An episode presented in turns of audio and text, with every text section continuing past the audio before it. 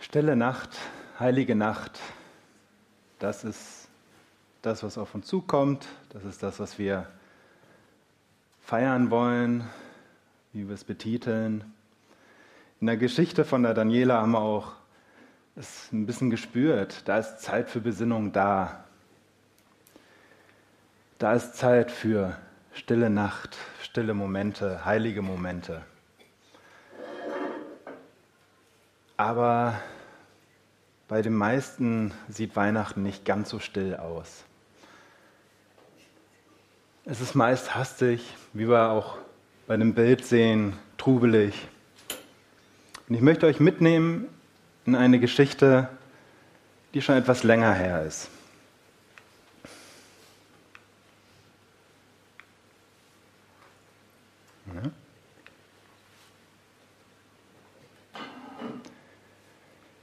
Möchte euch mitnehmen. Genau. Zu diesen beiden Personen. Manch einer kennt die Geschichte vielleicht, weiß, wer die Personen sind. Ist vor etwa etwas mehr als 100 Jahren gewesen. Diese beiden Personen lebten in Österreich. Er ist der Franz Ferdinand und Thronfolger in Österreich. Auf die beiden wurde ein Attentat veran, äh, veranschlagt und hatte enorme Konsequenzen.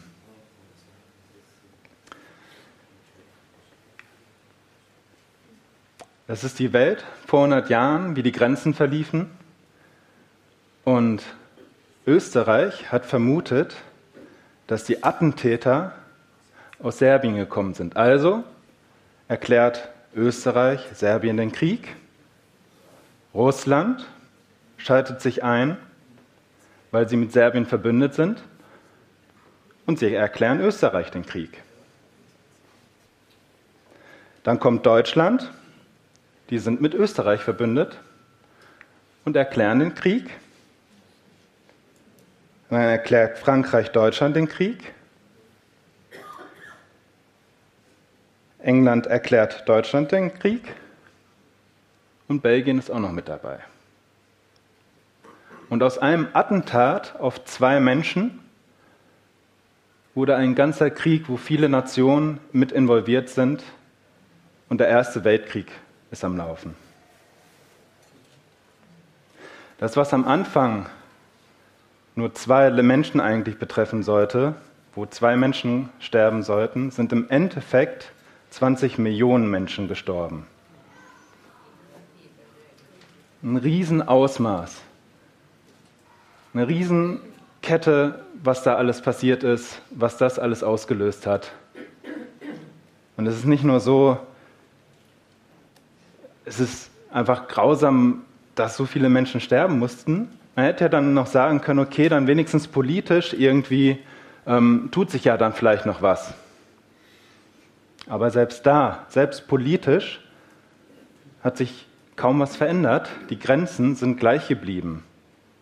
Nach dem Ersten Weltkrieg kann man sagen, es hat sich nichts verändert. Es sind 20 Millionen Menschen gestorben.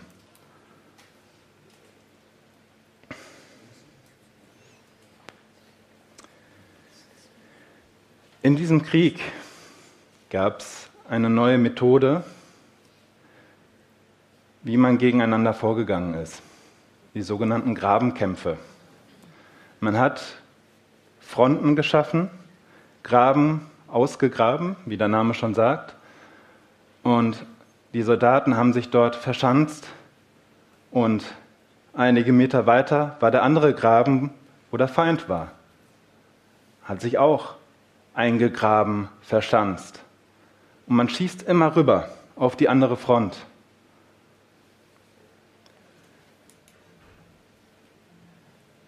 Und dies, diese Grabenkämpfe, wie es, wie es auch vom Namen her schon ist, es gräbt sich ein und es fährt sich fest. Diese Gräben sind nicht mobil, sondern da waren die Fronten, die haben gekämpft und gekämpft und gekämpft und es ist nicht weitergegangen. Man hat geschossen, man hat zurückgeschossen, es wurde auf einen geschossen und es war festgefahren. Und in dieser Situation,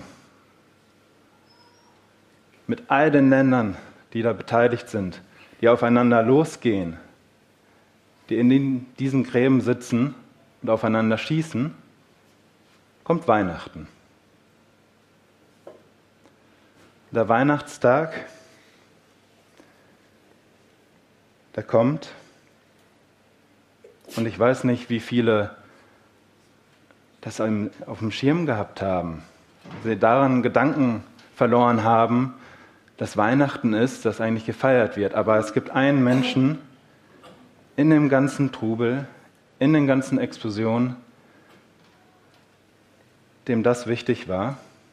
Und der hat sich einen Mut genommen und er ist aus so einem Graben ausgestiegen, hat alle Waffen niedergelegt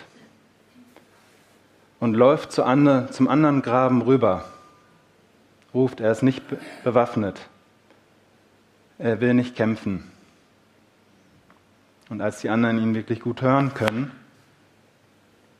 sagt er, heute ist Weihnachten, ich bin Christ und ich bin der Meinung, an diesem Tag sollten die Waffen ruhen und wir sollten zusammen Weihnachten feiern. Und es passiert was Unglaubliches. Es ist tatsächlich an diesem Fleck Waffenruhe für einen Tag. Und es gibt verschiedene Berichte über dieses Ereignis. Und die beschreiben unglaubliche Erlebnisse, die da passiert sind. Frankreich, England, Deutschland, aus allen diesen drei Ländern sind Soldaten zusammengekommen und haben einen Gottesdienst gefeiert. Die, die eigentlich gegenüber in den Gräben sitzen und sich beschießen. Es gibt Berichte, dass Fußball gespielt wurde. Wo? Auf dem Schlachtfeld. Miteinander die sich eigentlich beschießen. Es wurde Stille Nacht gesungen in drei Sprachen. Und auch Psalm 23 wurde vorgetragen. Und man hat einen Tagebucheintrag gefunden, wo es heißt, die Deutschen standen auf der einen Seite zusammen, die Engländer auf der anderen. Die Offiziere standen in der vordersten Reihe. Jeder hatte seine Kopfbedeckung abgenommen.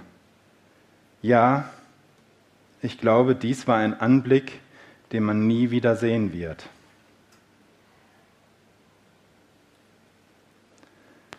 Einer ist aufgestanden und hat dort vor Ort alle zusammengebracht. Wir haben Weihnachten gefeiert, sie haben an Jesus gedacht, der gekommen ist haben Fußball gespielt. Und dann gehen sie wieder auseinander. Der Tag ist vorbei. Und der Krieg geht weiter. Jetzt sitzen alle wieder in ihren Greiben und wissen, da hinten sind die anderen. Und jetzt muss ich wieder auf den schießen. Und es passierte wieder etwas Unglaubliches. Die Offiziere gaben Befehle, loszufeuern, weiterzumachen. Und es ist nichts passiert. Es hat keiner geschossen. Keiner hat den Finger gekrümmt. Keiner hat es übers Herz gebracht, eine Granate zu werfen oder irgendwie wieder Schaden anzurichten. Im Endeffekt mussten die Offiziere die Soldaten dort abziehen und an einen anderen Ort bringen, damit weitergekämpft werden konnte. Und es gibt ein Gesetz seit dieser Zeit, ein Verbot der Verbrüderung. In der Armee wird gesagt, seitdem, das, was wir dort erlebt haben, ist, wenn die Soldaten sich untereinander kennen, können die nicht mehr aufeinander schießen. Wenn ich meinen Feind persönlich kenne, kann ich ihn nicht mehr töten. Sie haben vielleicht Familienfotos gesehen. Sie haben wissen, dass sie Frau und Kinder zu Hause haben, wo sie herkommen. Sie haben sich vielleicht irgendwelche Geschichten aus dem Leben an Weihnachten erzählt. Und die Person sitzt jetzt im anderen Graben und auf die soll ich schießen. Das konnten sie nicht mehr. Nur wen ich nicht kenne, den kann ich töten. Was hat das mit uns zu tun? Wir sind nicht im Krieg, zum Glück nicht. Wir hören genug, dass es Krieg gibt auf der Welt. Und trotzdem gibt es immer noch ähnliche Situationen, auch in unserem Alltag. Wir haben keine physischen Gräben, wo wir uns vergraben, wo wir uns einschanzen, uns verstecken und wo wir dann rausschießen können. Aber wir haben unsichtbare Gräben. Zum Beispiel haben wir Social Media. Zum Beispiel haben wir Themen, die wir dort angehen, wo wir sagen, hey, ich habe eine Meinung darüber.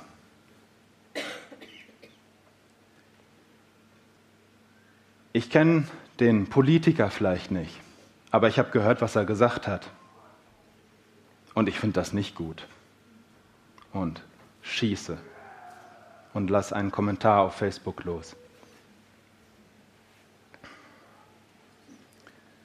Ich kenne vielleicht keinen Katholiken, aber ich weiß, die machen das nicht gut. Die haben irgendwie eine komische Theologie. Na, nein, nein. Meine Meinung über Katholiken. Mm -mm. Oder ICF. Jetzt hier Zürich. Ich kenne den Leo Bigger nicht, ne? aber das, was im Internet über ihn gesagt wird, naja, also, nee, also für mich ist das nichts. Das ist nichts Gutes. Oder Baptisten oder Landeskirche.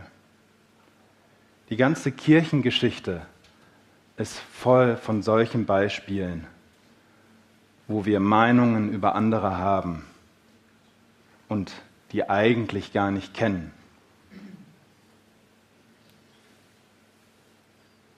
Wir sind sehr gut darin, eine feste Meinung zu haben über andere, über Themen, und uns darin einzugraben, festzufahren. Aber das Problem ist, wenn wir das auflösen wollen, muss einer den ersten Schritt machen. Irgendeiner muss aus dem Graben raustreten. Man weiß nicht, wer der Soldat war, der 1914 aus dem Graben ausgestiegen ist.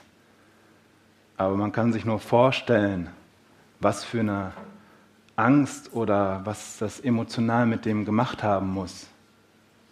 Da war wirklich physische Gefahr da. Werden die anderen schießen? Werden die ihn umbringen? Werden sie ihm glauben? Werden sie ihm einfach misstrauen? Ist das nur irgendeine List? Er hatte keine Ahnung, wie es weitergeht.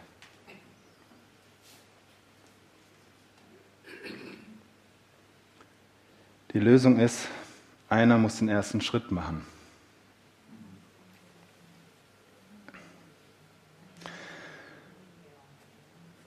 Etwas, was wir als Christen auch glauben und darauf hoffen. Gott hat einmal den ersten Schritt gemacht. Er hat Jesus auf die Welt gesendet, extra für uns. und hat gezeigt, wie es geht, aus dem Graben rauszugehen, hat es auch vorgelebt. Ich nehme euch mit auf drei, drei Impulse, wie man aus dem Graben rauskommen kann, wozu uns Jesus auch einlädt. Das erste ist, ich lege meine Waffen nieder. Was der Soldat gemacht hat, oder was auch Gott, Jesus gemacht hat, war, ich schieße nicht mehr, ich greife den anderen nicht an, ich lege jetzt meine Waffen nieder. Unsere Waffen heute sind nicht nur die rein physischen Sachen, es sind Emotionen, Meinungen, Wut, Hass, Ängste, die ausgelebt werden.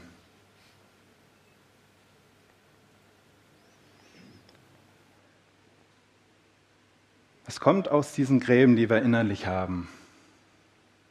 Die Gräben, wo wir uns in der Meinung, in Ängsten vergraben. Daraus kommen diese Emotionen, dass man rüberschießt. Waffen niederlegen heißt dabei dann, Emotionen abzugeben.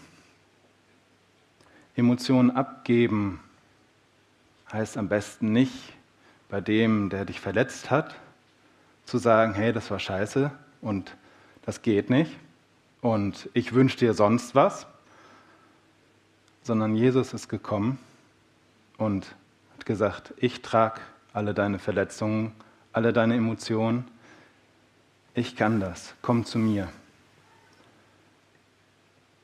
Und da können wir diese Waffen ablegen. Alles, was dich beschäftigt. Die Hälfte der Psalmen, das Gesangsbuch der Bibel, das sind Rachepsalmen. Da geht es um schreckliche Dinge, was ein Mensch anderen Menschen wünscht. Aber es ist an Gott adressiert. Er kann das ab. Er kann das nehmen. Er kann dich nehmen. Das, was du damit mitbringst. Es ist das Angebot von Jesus, von Gott, dass er deine Emotionen annimmt und hilft, diese auch zu überwinden. Der nächste Schritt, ich fokussiere das, was uns verbindet. Der Soldat damals ist aufgestanden, ist auf die anderen zu und hat das gesucht, was verbindet. Es ist Weihnachten ich bin Christ. Und das Erstaunliche ist, er hat Christen in jeder der Armeen gefunden. Überall ist jemand aufgestanden. Und das hat sie miteinander verbunden. Und das haben sie dann gefeiert. Nicht das fokussiert, hey, da ist der andere anders, da ist der so und der hat ja auf mich geschossen und dies und jenes, sondern das gesucht, was verbindet uns.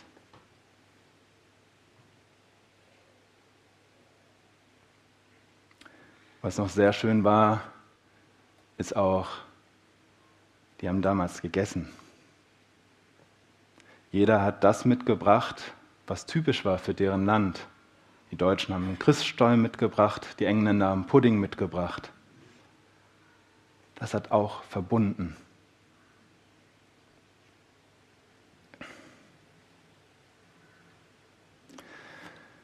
Und das können wir auch auf heute noch auf uns übertragen. Vielleicht gibt es einen muslimischen Nachbarn. Ja, ja, ja, ja, ja. Ich weiß schon, wie die sind. Ich habe eine Meinung über die. Die sind so und so. Und brauchst mir gar nicht kommen. Vielleicht ist es mal dran, die Meinung beiseite zu legen und sich einfach zum Essen zu treffen oder einfach so zu treffen. Vielleicht stellt man dann fest, hey, ich habe Familie mit Kindern, die haben Familie mit Kindern und wir haben beide das Anliegen, dass die aufwachsen, groß werden, fähig werden, das Leben zu bewältigen, glücklich sind. Und schon hat man eine gemeinsame Basis, etwas, was verbindet und nicht trennt. Vielleicht triffst du dich mal mit einem Katholiken und merkst so, hey, man findet sich. Ich selber habe auf einem Zeltlager mitgearbeitet, das evangelisch ausgelegt ist, von einem evangelischen Träger. Und ich habe nicht gewusst, dass einer meiner Mitarbeiter ein Katholik ist. Ich habe das nicht gemerkt. Und irgendwann im Gespräch zu zweit kam das mal zur Sprache. Und seitdem habe ich auf jeden Fall ein anderes Bild über Katholiken. Die sind nicht alle so, wie es in meinem Kopf vielleicht ist, dass sie die ganzen Traditionen und dies und alles hochhalten und naja, was auch immer ich ein Bild für über Katholiken gehabt habe. Ich habe einen gekannt. Und das hat mein Bild über Katholiken und über andere, die es dann auch sein könnten, die ich treffen könnte, verändert. Und uns verbindet da mehr. Und zumindest für die Arbeit im Zeltlager war es super, diese Sachen zu haben, die uns verbinden und uns zusammenbringen. Der dritte Schritt ist, ich vergebe anderen. Ich kann nicht aus dem Graben heraustreten und auf den anderen zugehen, die Waffen niederlegen, ohne dem anderen auch zu vergeben. Es ist ja so ein bisschen wie die Frage nach dem Huhn und dem Ei. Was war zuerst da? Wer hat zuerst geschossen? Ja, der andere hat doch geschossen. Ja, aber du hast auch auf ihn geschossen. Man kann irgendwann gar nicht mehr sagen, wer angefangen hat. Irgendeiner muss anfangen und dem anderen vergeben. Man denkt sich, warum soll ich das sein? Ich bin doch verletzt. Der andere hat doch Punkt, Punkt, Punkt. Die Sache dabei ist, wenn ich so denke, dann sitze ich auf einem Richterstuhl. Ich entscheide, was richtig ist, was schlecht ist, was gerechtfertigt ist, was nicht gerechtfertigt ist. Mein Handeln ist doch gerechtfertigt. Ich darf doch so reagieren. Ich darf doch so auf den anderen zu. Der andere darf doch nicht.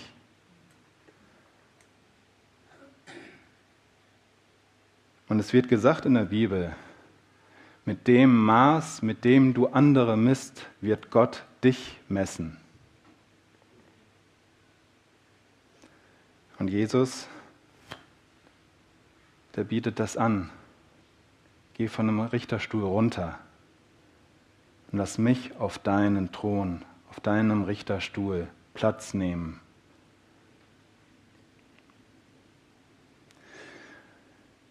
Und ich weiß nicht, was du für ein Bild oder eine Vorstellung hast von Vergeben. Gibt es unterschiedliche Ansichten. Aber ich kann dir sagen, Vergeben heißt nicht vergessen. Du wirst dich immer noch daran erinnern, dass aus deiner Familie einer dir Sachen an den Kopf geworfen hat, dass er dich ignoriert hat, dass er dich verletzt hat auf der Arbeit, dass sich Leute gemobbt haben. Gott kommt nicht mit dem Radierer und löscht das aus deinem Leben, dass du dich nicht mehr erinnerst. Du wirst dich immer noch erinnern, was passiert ist, im Normalfall. Es ist wieder diese Einladung, die Emotionen, die dabei hochkommen, die kannst du zu Gott bringen. Und er hilft dir, diese Emotionen zu überwinden. Nicht zu vergessen, aber damit klarzukommen, das zu verarbeiten damit umgehen zu können.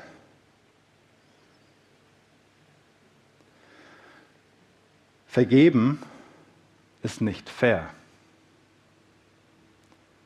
Vergeben heißt, der andere hat dich verletzt und es wird nicht gut gemacht steht in der Bibel in Epheser 4, Vers 32, seid vielmehr freundlich und barmherzig und vergebt einander, so wie Gott euch durch Jesus Christus vergeben hat. Da wird ein Bild von Fairness eigentlich aufgezeigt oder vorgelebt von, von Jesus. Es ist so nicht fair.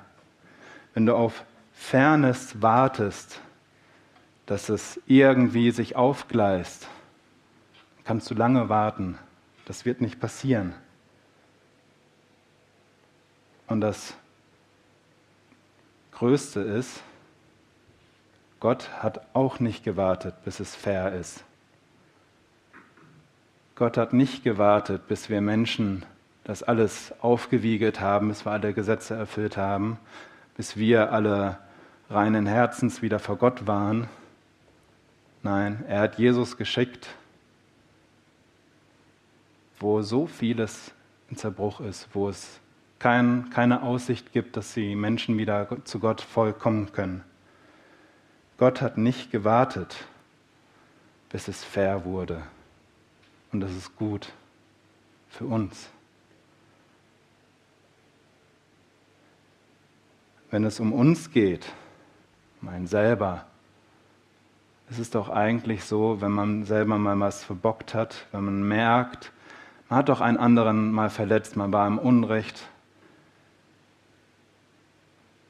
dann will man doch eigentlich auch Vergebung. Dann will man doch auch gerne wieder einen Neuanfang mit der Person. Aber wenn der andere das möchte und selber der Verletzte ist, dann ja eigentlich nicht.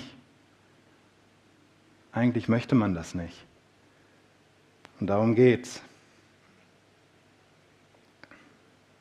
Vergebung ist auch nicht zwangsläufig Versöhnung.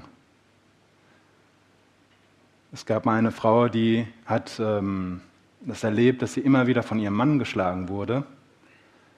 Und sie ist Christ und als Christ muss man ja immer wieder vergeben. Das ist doch das, was wir glauben, wozu uns Jesus aufruft. Also hat sie vergeben, weiter mit dem Mann zusammengelebt, gehofft, es wird nicht mehr passieren, aber es passierte immer wieder. Sie wurde geschlagen, sie hat vergeben, sie wurde geschlagen, sie hat wieder vergeben. Und irgendwann hat sie gemerkt, das kann so nicht weitergehen und das ist auch keine reine Vergebung, was sie lebt. Es ist eine Art von Versöhnung, die sie lebt. Versöhnen heißt, ich gehe mit der Person weiter, zusammen den Lebensweg weiter zusammen fortschreiten. Vergeben heißt, ich gebe das ab bei Gott. Und Punkt ob ich mit der anderen Person weitergehe, das ist eine andere Entscheidung. Wenn ich aus dem Graben heraustrete und der andere bleibt im Graben drin und geht nicht auf die Einladung ein, auch aus dem Graben herauszukommen, dann muss ich nicht weiter mit ihm gehen. Wenn der andere entscheidet, weiter zu schießen, weiter zu verletzen, muss ich nicht weiter mit ihm machen. Zur Vergebung sind wir aufgerufen. Versöhnung ist gut, aber nicht bei jedem. Vergeben heißt, ich entscheide, meine Emotionen bei Jesus zu lassen. Versöhnen heißt, wir gehen gemeinsam in die Zukunft.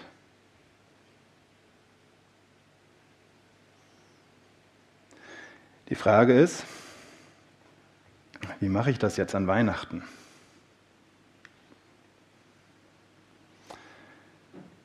Und nach meiner Ansicht, ganze Sinn von Glauben und Leben und warum Gott die Welt geschaffen hat und was er durch die Bibel und mit uns Menschen zeigt, ist eigentlich Liebe.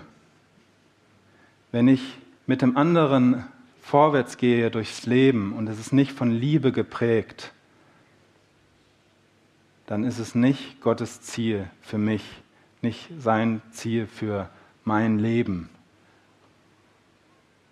Und das zeigt sich dann durch den Pfeil. Ich nehme eine Abzweigung. Ich laufe nicht mehr aufs Ziel zu. Gott will, dass ich zu dem Ziel komme, dass ich in Liebe lebe. In Liebe mit Gott, in Liebe mit den anderen Menschen. Dass wir versöhnt Vorwärts gehen, ja. aber wir Menschen zweigen ab.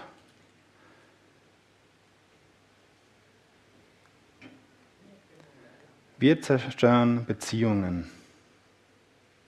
Und dafür kam Jesus. Er ist ans Kreuz gegangen. Und das ist auch ein Symbol für uns Christen. Jesus ist gestorben am Kreuz. Und dadurch hat er den Weg zu Gott und den Weg, wieder in Liebe leben zu können, wieder frei gemacht. Dass wir miteinander in Liebe leben können, dass wir einander vergeben können und wieder Richtung Ziel unterwegs sind. Und das können wir nicht alleine und das sollen wir auch nicht. Gott ist dabei unser Anker. Wir haben den Heiligen Geist versprochen bekommen, der in unser Leben kommt, wenn wir das Geschenk annehmen, der uns hilft, diesen Weg zu gehen. Er vergibt uns nicht nur. In 2. Korinther 5,18 heißt es, All dies verdanken wir Gott, der uns durch Christus mit sich selbst versöhnt hat. Er hat uns beauftragt, diese Botschaft überall zu verkünden. Dort steht versöhnt. Das heißt, er vergibt uns nicht nur und lässt uns dann eigentlich links liegen, sondern er geht mit uns den Weg weiter. Er möchte mit uns den Weg zusammengehen. Und er lässt uns nicht in unseren Gräben liegen. Er möchte uns da rausholen.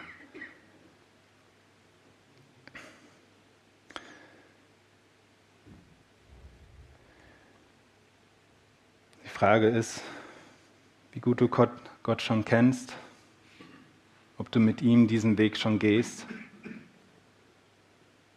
und ob du es zulässt, dass Gott auch dich aus diesen Gräben rausholt.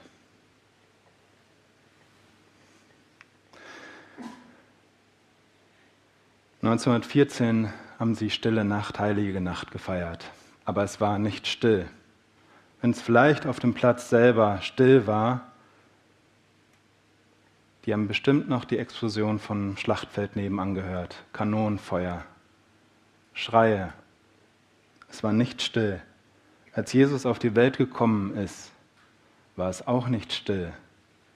Da war ein König, der Kinder ermordet hat. Da waren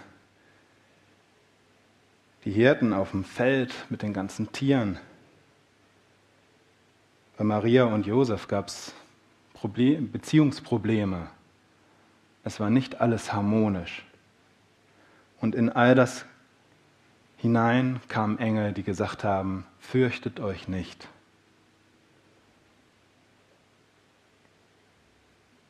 Wir sollen die Angst los werden bei Gott und einen ersten Schritt machen. Und Jesus hilft uns dabei. Er ist der Retter. Er ist derjenige, der mit uns diesen Weg geht. Ich wünsche mir, dass wir diesen Gott jetzt an Weihnachten im kommenden Jahr so mehr kennenlernen, so neu begegnen er hat Gräben, seinen Graben verlassen, wo uns hätte böse sein können und will uns auch aus dem Graben rausholen. Ich wünsche mir, dass wir dort mehr und mehr die Waffen niederlegen können, Ängste ablegen können, Emotionen ablegen können und mit ihm diesen Weg gehen können. Wir singen gleich Stille Nacht, heilige Nacht. Und es hat hinten zwei Tische mit Gurzli. Und vielleicht ist es dran für dich, mit Gott so einen neuen Weg zu starten und als Zeichen vielleicht hinten hinzugehen und wie die Soldaten damals auf dem Schlachtfeld die Waffen einmal niederzulegen, symbolisch, und einmal in Gemeinschaft zu kommen mit Gott. Vielleicht ist es für dich ein Symbol, hey, ich stecke irgendwo in einem Graben drin, ich bin verletzt, aber ich möchte aus dem Graben heraus.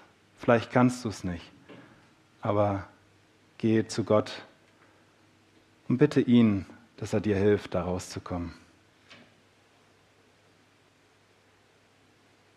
Nimm dir gern die Zeit, dort hinten zu sein. Es werden auch zwei Leute da sein, die für Gebet bereitstehen. Nach dem Gottesdienst ist auch die Möglichkeit, hier vorne in der Ecke hinzukommen.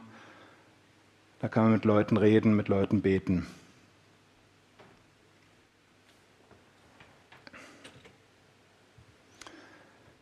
Und zu diesem Gott bete ich jetzt noch.